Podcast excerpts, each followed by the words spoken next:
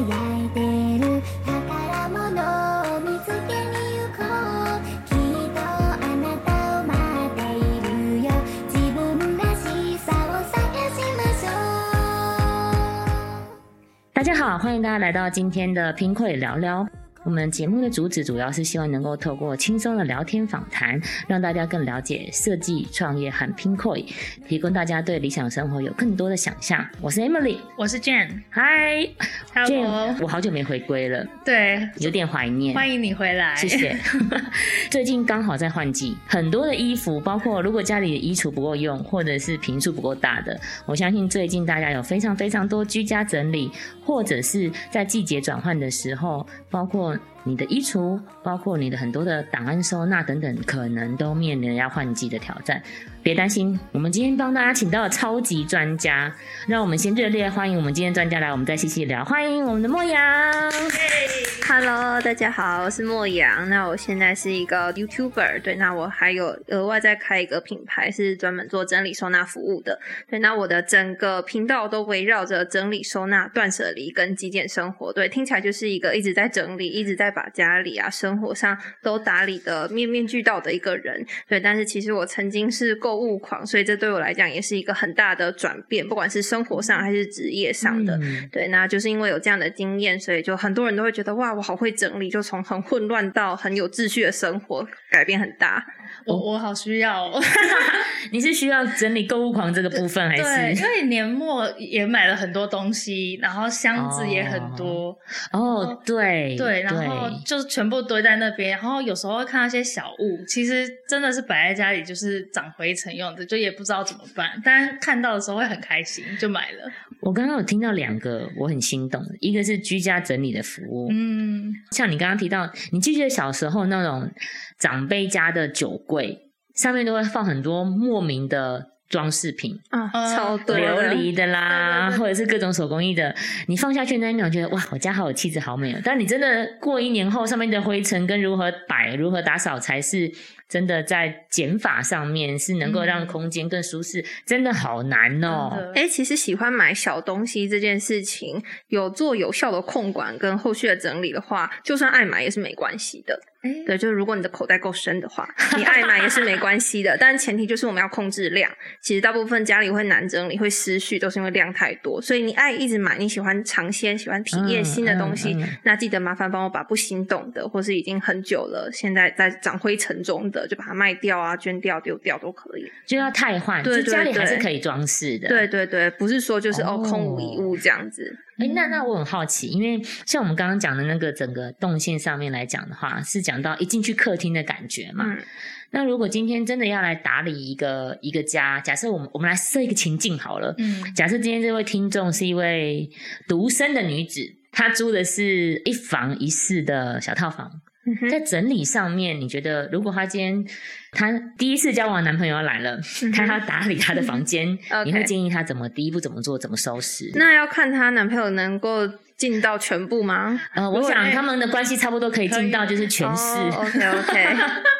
那我觉得首先当然就是门面的部分嘛，我们门面要打理好，然后再来，我觉得其实因为既然是来参观的，所以其实不太会开到柜子，那就是表面上要收好。当然不是说就感觉好像是那种对对对打开东西会掉下 要来。放鞋，然后一打开鞋柜，啪，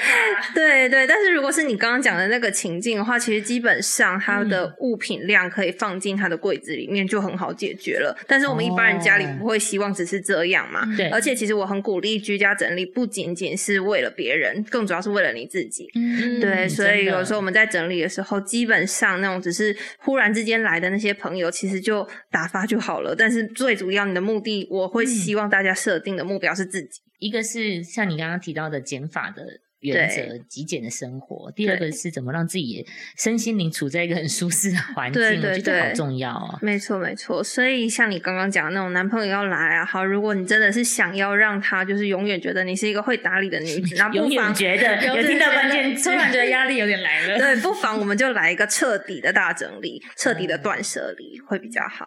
可是有的时候会想说，第一步，因为像我房间非常的乱，哎我，会怎么自己爆雷啊？因为今天老老师有来，所以想说就直接讲出来，直接。问烦恼。对，那我常常会不知道说，应该大家都有，就是长满衣服的椅子，然后堆满东西的地板，然后床上可能也是乱七八糟的，就是到处都乱七八糟，书桌可能也是散落各种东西。嗯，那我要从哪里开始会比较好？好，从哪里开始？从你最困扰的地方开始。我跟你一样，我以前有一个，我一定要把衣服挪开，我才有得坐的椅子，跟要把衣服挪开才有得睡的床。所以我的衣服常常就是在那边搬来搬去，这个我非常非常的有经验。那家里乱的原因会很多吗？你可能是很爱买厨具，你很爱买衣服，很爱买生活小物，所以看你最困扰的是哪一个，我们先单一的去做整理，不要说就是整个房间你好像一下摸一下小物，一下摸一下照片，一下摸一下三 C，、这样子你会很混乱，你也不知道那个到底要整理到什么地步才叫整理好。所以我会建议我们不妨从类别或是你最困扰的点开始做。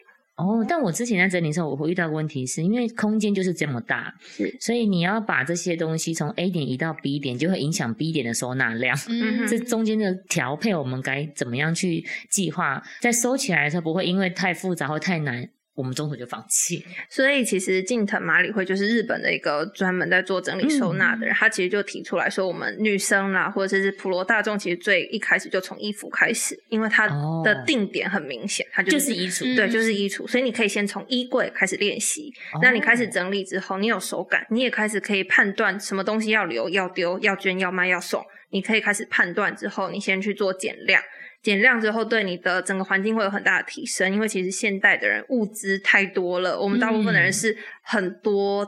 一单一的物品，比如说我们有很多的上衣、很多的下半身、很多的鞋子、很多的包包，对，所以我们先从比较好取决的，你不会说，哎，丢了一件衣服你就心很痛，好像就跟比如说你丢了一个回忆，你心就会很痛嘛。但丢了一件衣服，哎，还你还有哦九十九件就没关系，哦对，类似像这样，你先从痛点比较小的先去进行，对，那这样子我会觉得比较好。那有一些男生他衣服就很少啊，嗯那就看你什么东西最困扰你喽。可能游戏片吧。之之类。那前提是他自己要有那个真的想要把它整理好的心。如果只是觉得哦就排整齐啊，继续买继续买，他其实没有办法根治什么。嗯对嗯可是我衣服还是会有一个问题，嗯就是我会常常会收一收，发现我在外面那一堆衣服，我知道我要先断舍离才能进去，可是里面的就会常常，第一个是常常没有动到，然后再来的话是我也不知道怎么做分类。所以其实要取决衣服的最大根本就是你有没有在穿它，其实就看这个就好了。然后你自己心动，或是你幻想你穿的进去的牛仔裤啊，或是哪一天婚礼会出席的一些小洋装啊，你自己去决 定一个时间，比如说一年好了，你就给这个衣服期限一年，一年我都没有穿到，他就离开我这样。哦哎真的那我好多可以丢了。我跟你说，因为通常特别是裤子，裤子类你就会觉得裤子都是百搭的。对，但是你会忽略刚刚他提到一个我觉得很有感的，一你可能已经穿不下了，是从少女时代流到中年时代。然后第二个是那个款式可能已经压根已经不喜欢了。可是你放在那边你根本会忘记，没你只会是买新的，因为你永远都会从新的开始穿。没。错，而且我们人一定是喜新厌旧的，所以比如说你可能以前高中好了，或者是大学，你买了一件真的好喜欢的裤子，然后你一直觉得有一天可以穿，可是因为其实就算那个元素是百搭的，可是时尚一直在小小的做进化，一直在演变，嗯然后一定会有一些元素跟细节是不符合现在的，所以尽管它是百搭的，尽管你曾经穿上去是好看的，尽管它有特殊回忆，可是基本上一年内你都没有去动，我可以确定它是你不会再穿的衣服。真的要断舍离，哦我看一年没穿的衣服，绝对经过春夏秋冬之后，你绝对不会再穿哇，你逻辑很清晰，非常的好，就是靠这个气势在做断舍离。我是说一说啦，我的衣橱也是蛮爆炸的。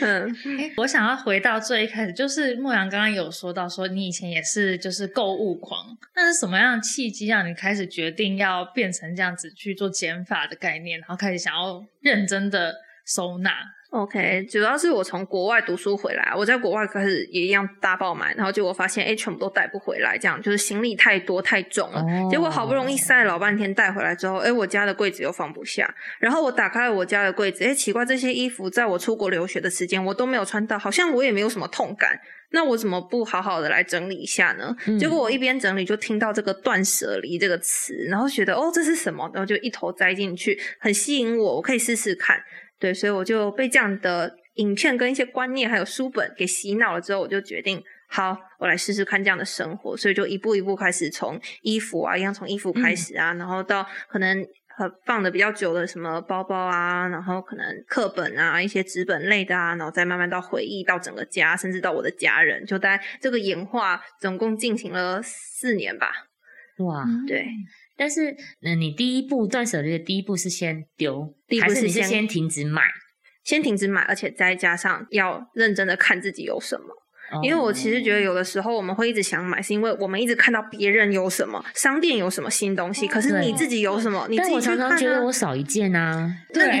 我也是。那就是你现在有的那一些并不那么适合你，你只是跟着时代在时代可能一些时尚啊，或是广告在走而已。其实真正挑到适合你的衣服的时候，你会一直穿，就像你们的衣柜一定有那几件一直一直穿的，那个就是该保留的。哦，所以其实应该是我先不要买，我先看我手边有什么。你先判断一下你最常穿的那一些衣服的特质是什么，然后你想要的呈现的样子是什么，那怎么样去把这整个搭在一起，你才去朝那个方向购物跟调整你现在的衣柜。也就是我们现在衣柜里面可能会有很多那种看起来好像会穿，但又不知道什么时候会穿，这这是流行的啊、但是我不会穿啊。就是你有很多这样子的犹豫的衣服，其实就是不适合你现阶段去保留的。我刚刚听着，刚刚脑子有一个邪恶的想法是，我把它们不适合我都丢掉，我就有很多多的余裕空间 可以买新的。好，我我觉得这是完全正确的，但是重点是你要买到对的，不然你只是重蹈覆辙而已。而而且且重新再把这一百件填满。没错，没 错。其实，在丢的过程，就是在断舍离判断的过程，因为很痛苦跟很花时间，嗯所以其实对我来讲，跟我服务过的客人来讲，他们有用心去执行的话，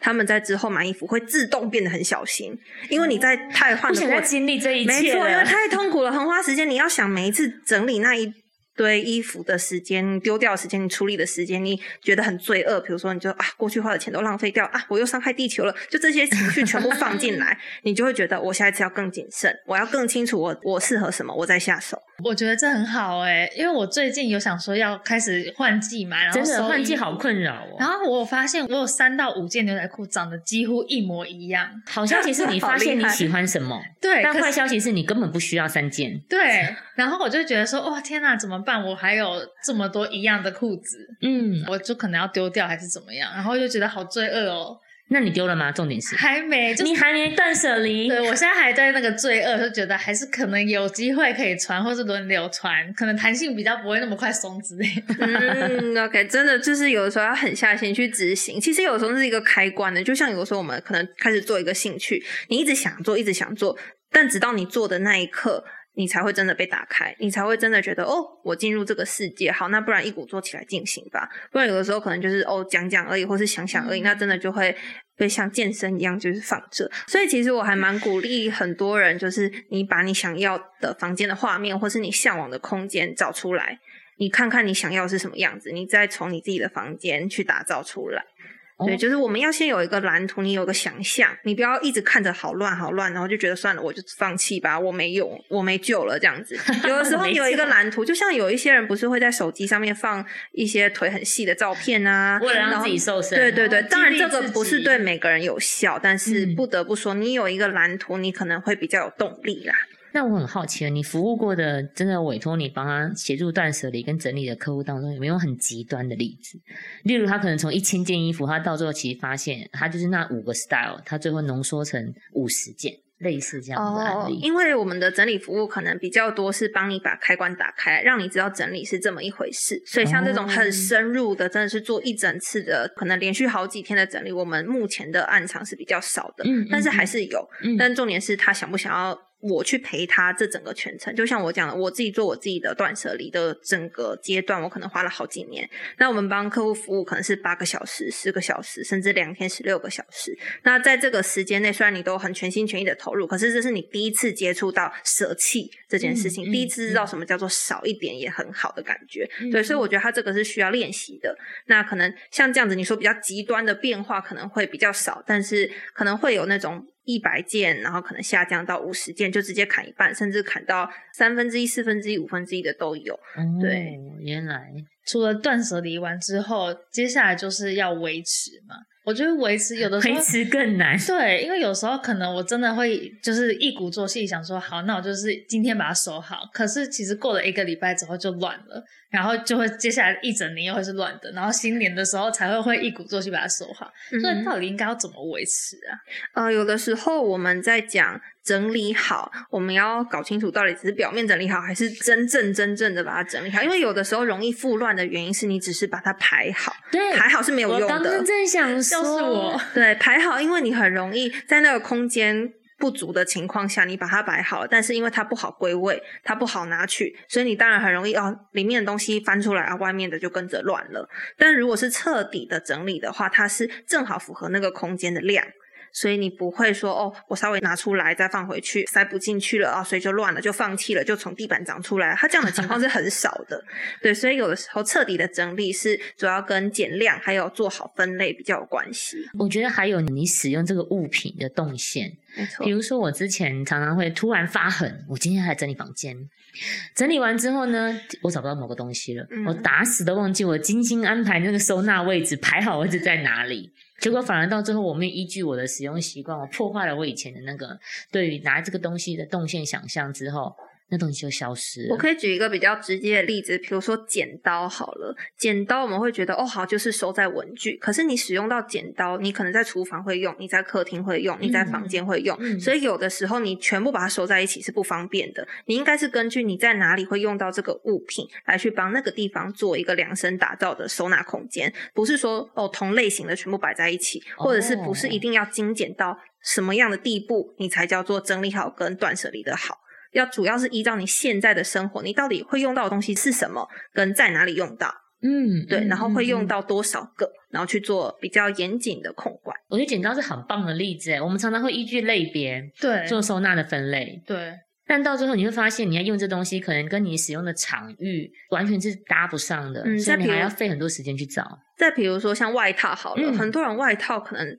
一回家就是放在玄关或者放在客厅的椅子上，它不会收回房间，嗯所以你硬要把外套设定说哦，它就是跟衣服一起，跟衣橱一起，它就是要挂回房间，那你就是在自找麻烦。对，所以有的时候我们就是要 看我们随手习惯放在哪边，去那边量身打造。当然不是指说哦，我就是喜欢乱摆，所以就是都随便乱放，只是说你嗯最最习惯的那几个物品该摆去哪里，你可以稍微设定一下。嗯，哎，刚刚讲到外套，这个我觉得很好，因为我常常会想说，每天搭配不一样，就要穿不同的外套。可是那个外套穿出门，我就觉得它脏了，不能再回到衣柜，所以我就会一直披在客厅。这就是椅子上都会长出衣服的原因。对，可是我我就很难在客厅规划一个就是外套空间，还嗯是我应该要怎么做？哦，那你可能衣柜就自己要分两区，嗯你可能一区就是专门是属于污衣的，然后一区是属于干净的。那或者是你还有其他的空间可以做运用的话，那就是把它统一集中在一起。比如说我有一些客人，他就会接受我的建议说，那不然在出口的地方旁边有镜子，那那边就放置一个晾衣杆。对那嗯漂亮的晾衣杆嗯不是说那种就是很丑放在阳台的那种漂亮的，你就把它挂在那边。那你要出门的时候嗯旁边有镜子，你也可以直接穿，然后回家的时候你就挂回去。对，有的时候一些设计稍微做一些简单的调整，其实是有办法帮助你的。但前提就是那个空间到底适不适合放这个，我们可能要讨论一下。嗯嗯，对嗯。最近真的蛮多人是流行像你一样的困扰，所以他在落成区的部分就会设一个简单的衣帽间。没错你就可以把你出门才会穿上身的衣服或外套固定放在那个地方。但但我还有另外一个，大家如果都是上班族的话，最大的困扰是不是只有每天出门上班要打理的服装而已，或者是六日想要朋友来小聚，家里怎么那么乱，想要收拾整理而已。我觉得档案归纳是我超级超级弱，都还记得有一次我要拿我的电脑去做 presentation，一打开不小心忘记把桌面亮出来，吓坏别人了。我觉太得多东西，所有的档案就是不管是文件档啊、散落一荧幕截图啊，整个桌面排的满满都是。那每次要找档案的时候，总是会花很多时间。我不晓得类似这样子的，比较是从数位上的对那有没有什么秘诀，或是我们曾经有一个设计师的客户，他就抱着电脑，然后跑到我们这边来说：“你可以帮我整理我的电脑吗？”我说：“哎，这样子你会我会看到你全部的，你要先统同意，或者你要不要先过一下？说没关系，我真的已经无药可救了，你就直接帮我看吧。对，我们就开始花了蛮多的时间在帮他整理他的电脑的。那其实整理电脑呢，有很大一部分是档案重叠是一种嘛，嗯，然后再来是你根本就没有去删你用不到的东西，所以有的时候还是断舍离的部分要先做。那大家有很大的困扰是，我不知道这个档案该归类去哪里。嗯，对它放在那边好像 OK，然后它到底实际上归属去哪里，你不知道。然后还有另外一个状况也很严重，就是你觉得你会用到这个档案，哎，怎么听起来其实逻辑是一样，跟你以为你会穿那件裤子是一样的没错没错。其实所以我们要做的几个重点就是，你去删你用不到的档案，你不要 formal，就是 fear of missing out，不要担心你会用不到它。你几年没有打开过了，你自己很清楚，或是你只是久久拿出来怀念，那它就是该被归类去怀念区或是怀旧啊，就是回忆之类的档案夹里面。对，那它其实就是都是可以被集中的。那有的时候你说这个档案啊，是我什么时候什么时候的情况下要用？好，那你就想一下到底是什么样的情况，你把这个名称叫出来。比如说我就是在在讲课的时候要用，那你就把它归类到讲师的档案夹；你就是在回忆的时候用，你把它归类到回忆。你还不知道他要做什么的，那看你要删掉还是你要放到一个等待区，比如说一年之内没有去开，我就把它删掉的一个空间，让你有一个心里比较踏实，觉得好像不会很痛苦，好像损失感很重。对，所以有的时候我们把这个逻辑拉出来，就是他到底要做什么，这个档案你到底是留来做什么的，你把它讲出来，你就知道怎么分类了，很简单的。哎，可是我有遇过两种很极端的案例。我有一个朋友，他的资料夹分类细到不可思议，就是它可能桌面上有五个分类，五个分类点进去又各有十个分类，十个分类点进去每一个十个分类里面又有二十个分类。到底在档案分类上面会比较怎么建议我们？比如说那个层次，嗯嗯，OK，好，我觉得大家可以把资料夹想成是我们实体空间里面的收纳盒。比如说，我们打开一个铅笔盒好了，你会有红笔、蓝笔，然后各式各样的荧光笔，你不会不会又再分更多的收纳盒在你的铅笔盒里面说，哦，这是红笔，这是蓝笔。所以有的时候它只是一个差不多的类型放在一起，你不用细到说好像这个类型又在细分很多，那你就会搞死自己。一方面是我们人的记忆没有这么好，对然后尤其我都会想说，这样子点进去点到最后，会发现不知道在哪一个里你会。迷迷失在档案夹。没错没错，然后也很建议，其实所有的分类，你的子分类不要超过五个。嗯，嗯对，比如说你、哦你就。大中小，那小的最多就五个就好了。那你其他的分类又再额外再拉中的出来了，因为其实在更细你自己记不得。然后再来还有一个很实际的，就是命名的系统。我正想讲命名，我这个 moment 就想命这个名字，但我下次要找的时候，我忘记我的归纳逻辑一定要把命名 系统拉出来。对，比如说你就是习惯时间配事件配编号，你自己最有逻辑就是时间、事件、编号，对你用这样子的方式去标记，那就会很好找。有时候我们可能就是什么，就是比如说设计师他的档案就是什么 final 一、final 二、final 三，对，你干脆不要这样子取名，你就直接日期。那最新的日期就代表最新的档案，中间看你自己要不要删掉。你不要就是每一次命名的方式，一下是用日期，一下就是一二三，然后一下就是 final 一、final 二，就是每一次都不一样。对，所以有时候我们就把自己想要的命名系统建立起来。那这个其实有的时候你会忘记，所以其实就要花一点时间，你大量的建立一些呃你。觉得比较实用的，或是比较多人建议你这么做的，你先把它建立起来。你先看习惯那个规格是长这个样子之后，你接下来就是要努力的，每次都要把档案给重新命名，因为有时候我们下载来它就长那样，它就它就那样，你就放着了。对对然后永远都想不起来档名是什么。对，没错，所以其实一开始我在建立这个 mindset 的时候，我把我的桌面就直接设定成日期、当名，然后事件用途，然后再编号。所以我每次就哦切一下桌面，哦我记得了，然后重新编。就我当时还在建立这个习惯的时候，我曾经有做过就是类似像这样很蠢的事情，就很像你说要把那个 很瘦的女生的照片放手机一样。对对，要有一些提醒的，对对，让你方便的去提醒自己。当然那个时候就是别人看到我桌面会觉得你在干嘛，很蠢这样。但是我觉得没关系，反正后来我已经建立起来了。其实那就大概花一个月、两个月左右，你就会记得了。但手机内的照片呢，有时候会发现，因为照片一直存，比如说你自己下载看的，或是对截图的。或者是有时候请朋友拍，会说：“哎、你不用管我，你就一直按。”对我自己选一张我想 PO 的，对，可能按了一百张，然后我可能选了一张，然后剩下的那一百张也在里面。对其实手机照片很重要，叫做精选。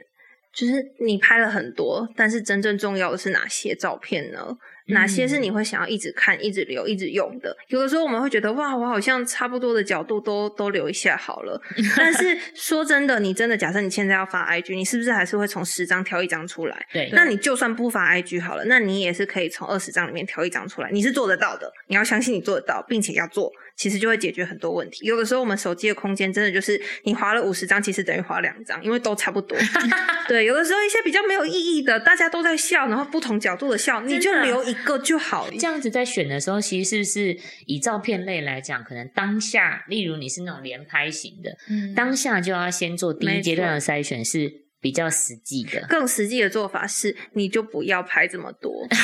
因为有的时候就跟我们买东西一样，你控制源头，你不要什么都觉得很担心，你不要一直担心说我好像拍不到最喜欢的。我们的回忆、我们的经验是会累积的。你就算这个 moment 你没有最棒，你不是百分之百的好，你未来有有一天会遇到那个 moment。那有的时候很多生活的一些片段，只是我们人生里面的一小段过客而已。你就笑笑的，你当下是 enjoy 的，你就好了。你不需要觉得哦，我一切都要保留，我的人生，我的快乐才是完整的。哎，我刚刚突然想到一件事是，其实这一切好像都根源于我们永远觉得担心不够，没错，担心回忆不够，担心衣服不够。对，而且我觉得我刚刚那个问题也是重复的，就是会有一样的照片一直出现，一样的牛仔裤一直出现。哎，对耶，对耶，对，真的是一样的。你这样讲，突然觉得很是一样的。所以其实整理实体跟整理数位是一样的意思。对你，你看嘛，哦如果说家里的空间是二十平，你是不是只能有二十平的空间？那你的硬碟只有五百 G，那是不是就有五百 G 的东西？那如果再爆，难道你要一路加到两千 G、两万 G 啊往上加吗？你一定没完没了。没错而且我们人的记忆其实也很有限。当你愿意把你人生的每一个重要的 moment 给精选出来，你其实在回顾的时候是很流畅的。你不会这个部分就哦好多好杂乱，然后好像哎回顾了很多事，但是好像没有很精华的感觉。觉。刚刚有讲到截图很多嘛，截图是最好删的，恭喜你，截图是最好删。为什么？因为截图它是功能，截图的功能很明确。比如说，我看到好看的广告，我截下来，因为我是行销，我要参考，那你就建立一个相簿是行销参考，然后就把广告丢进去。哦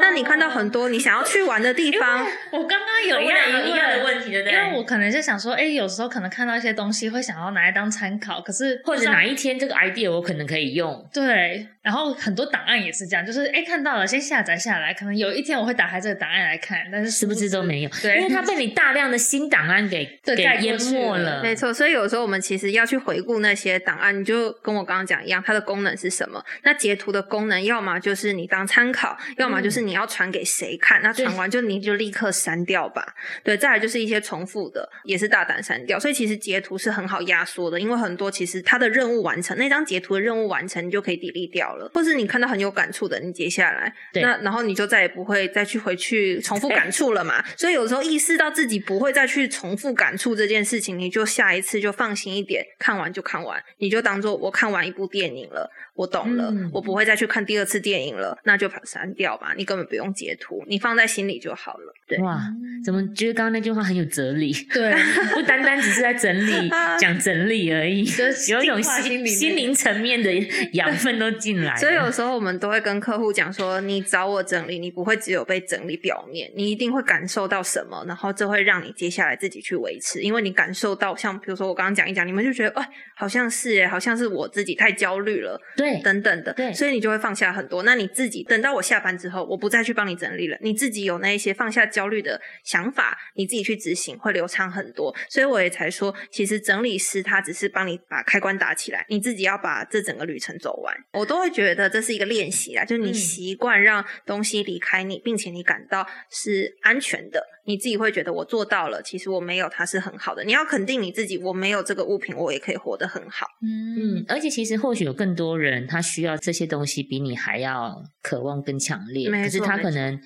呃没办法拥有。嗯没错其实这时候好像捐赠等等的，我觉得也是很棒的一个选择。没错，这也是很好说服长辈的方式啊。因为我跟家人住，所以有的时候他们就会觉得啊，你你不要丢吧。我说换个说法，我们没有要丢，我们是要给更需要的人。你与其放在这边五年了，你都没有动，那不如给明天就要用到的人，他先用，有种借他的感觉嘛。嗯对啊而且让这个东西其实没有浪费，对它，只是穿在其他人身上。没错没。错。但当然，那种最烂的东西，比如说衣服已经黄掉，那当然就是选择把它用丢弃的方式，嗯也是对收到物品的人的一个尊重。嗯，哎，那像刚刚提到的，如果我们现在要会诊，大家最常发生的收纳问题啊，从你之前比如说被咨询过的，或是你接触过，或是你个人的，如果要列三个，你会觉得哪三个是大家真的超级困扰，而且很普遍困扰的？首先就是东西太多，对他真的就是很爱买，他真的就是不愿意丢，所以控管量是最多人有，而且是都大同小异，基本上就是来自于你的焦虑，来自我们刚刚讲的你没有习惯放手看看，你也过得很好的这种感觉。嗯所以一大部分在百分之七八十左右的原因，其实都可以归因于你的物品量太多。嗯通常都是哪一种物品啊？各式各样的都有啊，因为每个人的生活背景真的落差蛮大的，所以有一些可能女性当然就是打扮类的啊，衣服啊那像妈妈可能就是小孩的东西啊，对，或者是很喜欢哦。烹饪或者拍照，可能就会有很多嗯装饰类的啊，对，那可能比较喜欢公仔类的那种，也是很大量都会炸出嗯。整个空间来这种。诶。真的，以前大学的教科书、国中的教科书、参考书也都还在家里。我跟你说，后来我有我跟你有一样问题，后来因为我真的看不下去了，那些书我大概十年没翻了，嗯，我就痛定思痛把它拿去回收了。没错，有说到这个 moment，其实我在接触这个以前，我跟你说也是同一种人，我们也是就是一样，就是觉得放在那边好像也还好，也没事。对，嗯但其实它本平常也不会去摸它压根不打开，只是沾灰尘而已。对，但其实有时候你重新回想，如果说这个空间现在是干净的，你嗯重新去定义这个空间的话，你会想要怎么把它设计？就是回到我们最一开始讲，你有一些蓝图，你就会觉得，哎，好像可以做一些调整。就有时候我们有一些憧憬，或是有一些目的，比如说你释放空间，你可能会有更舒服的地方，你不用去维护，不用花时间掸灰尘。哇，其实这些都是蛮有吸引力的，我觉得应该蛮多人都会愿意做的。嗯嗯嗯嗯嗯。好，你刚刚说还有两还有两个，我真的很好奇。嗯，还有两个我觉得比较大的原因就是不归位吧，他可能设计放的地方他自己没有办法去遵循，那很大的原因是因为根本就不适合他去做这样子的定位，比如说就像刚刚外套外套，我刚才想到外套，对外套，或者是你硬你硬要把东西集中在一起，硬要把剪刀放在一起，后来发现、哦完蛋了，我就是每次拿要很麻烦，我还要跑过去那边才可以拿得到剪刀还。有很多化妆品的瓶瓶罐罐。哦，对对对超对对对，所以像动线的部分也是蛮大的一个困扰。而其实我蛮多的客人，基本上这两个就已经占了百分之。哦，一百了。是差不多的比例，基本上就是嗯这样。好像那当然是欸，那当然，最后面还有一些就是不太会分类的人。这个我觉得是大家的困扰欸，因为很多时候会不知道说，哎，我衣服应该要按颜色分类呢，还是应该要按长袖、短袖分类，或者像是档案，有时候也会不知道要以 Word、PowerPoint 这种档名分类，还是以功能分类，哦还是以时间分类，还是以流程分类，就是有的时候分类会觉得很困扰。OK，所以好，那如果是这样讲的话，那对了，确实分类也是蛮多人的困扰，没有错。只是其实基本上有去做一定的精简，跟你去思考你自己到底怎么去使用，就是比如说动线好了，包括开档案也是动线的逻辑，嗯其实就可以嗯解决蛮多事情。那你刚刚讲的分类没有错，就是诶，我到底就是这东西到底放去哪，或是怎么分才是对我最好的？我其实觉得你就都试试看，因为有的时候，比如说我们在选衣服，有一些人他真的是照颜色选它最顺，有一些人他真的是照上下半身它最顺，所以应该是你去观察你自己，你要去了解没有一个你自己。一定的，没有看你怎么样使用是最顺手的。没错，没错。我们只顶多只有说有一些的收纳方式真的很烂，但我们不会说哦，只有什么收纳方式是正确的。嗯那所谓的很烂，就比如说像有一些是那种折衣板，不知道你们有没有听过？它可以把每一个衣服折得非常的整齐，可是重点是它不好拿，也不好收回去。你不会每一次把衣服晾完之后收起来的时候，一个一个在那边折，你没有那个美国时间，你有没有没有那个美国心情？开对，没错没错，或者是有一些它可能是品质比较不好的收纳品，它很容易垮，或是很很难关好。嗯那像这样子，其实就是品质的升级。那有的时候只是收纳品挑错，不代表说你这样子的分类是错的，或者是是对你不好，只是你不够了解你自己想要怎么样。那其实这个时候就是多多的去从各处观察，你是。想要怎么样是最顺的，甚至你可以这一阵子先试试看上下半身的方式去分，然后下一阵子分颜色，然后再下一阵子分长短，你自己去感受哪一个最顺手，它没有一个正确的答案。对，像有一些比较通用的逻辑，可能就是稍微跟你点一下，你大概知道说为什么要这样子收，基本上是很通用的。比如说碗盘好了，一盘一盘这样子叠，你全部把它直立的站起来，那你拿的时候你方便拿每一个碗盘，然后你也不会怕。拿最下面的，上面就容易倒啊，容易塌，容易破，对对对所以逻辑完全都一样。哎，刚刚听到这样子啊，有没有莫阳很推荐的收纳好物？因为听起来其实你的收纳品选的对不对，嗯是可以帮助你在收纳事半功倍的一个好伙伴。收纳品的选择其实就是越简单越好。结果到时候为了收纳还买了十买了一个收纳品，本末倒置。有的时候别人问我说：“哎，什么最好？”其实就我们常见的那几个抽屉，抽屉是要做什么？解决深度的问题。你拉开来，你才看到最里面的，所以抽屉很好。哦然后再来是什么？就是那种方方正正的小盒子，你拿买一堆圆盘，你浪费很多中间的空间，所以方方正正的，它可以很好的去凑齐一个矩形。对，嗯类似像这样子可以节省空间，对对对然后其实一些直立式的辅助，比如说我刚刚讲碗盘一个一个把它站起来，那不是有那种类似就是一根木条，然后中间有一格一格，然后你就把。对，就是就是把它这样子插着插着插着，这样类似像这样，反正就是一切你可以把东西直立起来的，我都蛮推荐的啦。然后再来可能嗯就是、呃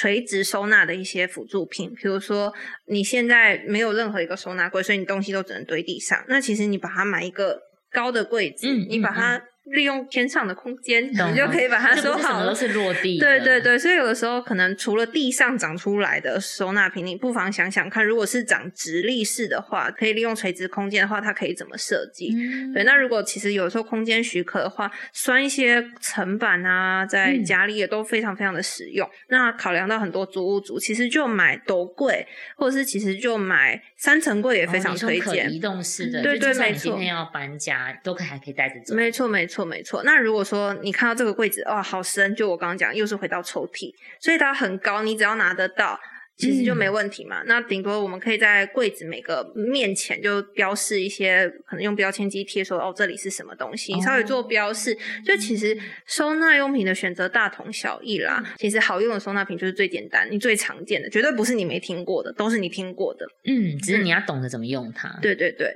哇，嗯，因为抽屉抽屉我会变成就是把包包全部塞进抽屉，然后它就是跟刚刚盘子的状态一样，对只会拿前面那三个，就变成是外面是干净的没错，但是一打开又还是乱的。